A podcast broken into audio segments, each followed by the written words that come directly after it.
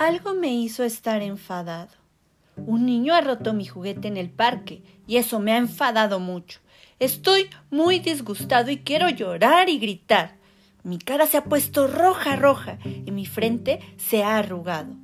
Mi mamá se ha acercado, pero no quiero hablar. Estoy furioso con el niño del parque y no paro de gritarle y de pelearme con él.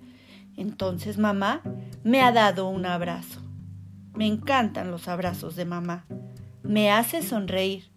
Mamá me ha enseñado un pájaro que hay en el árbol. Me gusta mirar los pájaros y sentarme con mamá. Ahora estoy tranquilo. Respiro despacio y le cuento a mamá lo que ha pasado. Estoy triste por mi juguete, pero ya no estoy enfadado.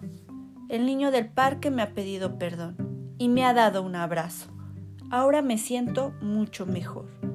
Mamá me dice que vamos a intentar arreglar el juguete. Como ya estoy tranquilo, vuelvo a jugar en el parque. Es divertido.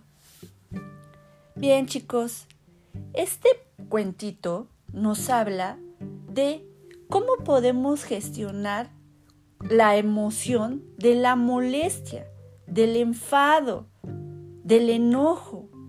¿Por qué? Porque a todos nos ha pasado en algún momento. Cuando, pues como le pasó al niño cuando le quitaron un juguete, cuando se nos rompe un juguete, cuando algo no nos sale como nosotros esperamos, tendemos a enojarnos. Bien, vamos a hacernos unas preguntas. Estas preguntas desde luego son para respondérnoslas nosotros mismos. ¿Por qué? Porque esto nos va a ayudar a entender qué estamos sintiendo en el momento de esa acción que nos provoca enfado, porque se pueden mezclar con otras emociones.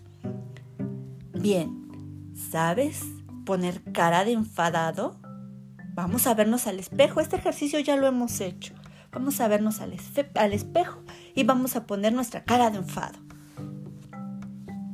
Vamos a recordar, ¿por qué se enfadó el niño del cuento?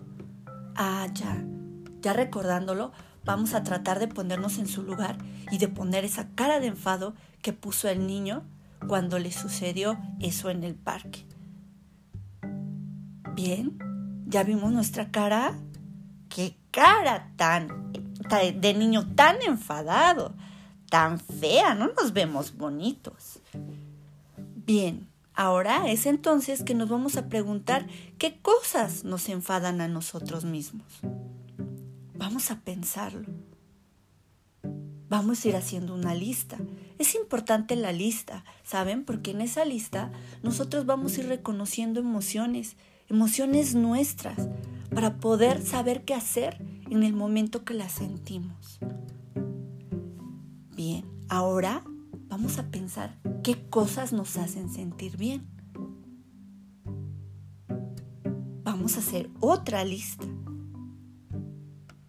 ¿Ya las descubrimos? Ahora vamos a comparar esas cosas que nos hacen sentir mal con las que nos hacen sentir bien y van a descubrir que son más las que nos hacen sentir bien que las que nos hacen sentir mal. Entonces, va a ser súper, súper importante que siempre cuando nos sintamos mal, reconozcamos por qué nos estamos sintiendo mal y tratemos primero de respirar, de entender que esa emoción es momentánea, no nos va a durar todo el tiempo, pero también nosotros hay que hacer lo posible para que no dure mucho tiempo. Tiene que ser breve. Vamos a hacer una cosa. Vamos a hacer este ejercicio cuando nos lleguemos a sentir mal o tristes o muy enfadados o molestos por algo. Vamos a pensar en cosas bonitas, en cosas que nos gusten, en cosas que nos hagan sentir bien. ¿Sale? De esta manera vamos a empezar a gestionar nuestras emociones. Les mando un fuerte, fuerte abrazo a distancia y recuerden que todo lo que escuchan en estos cuentos es para que nosotros aprendamos a identificar o a reconocer nuestras emociones y podamos canalizarlas en el momento que surjan en nuestra vida diaria.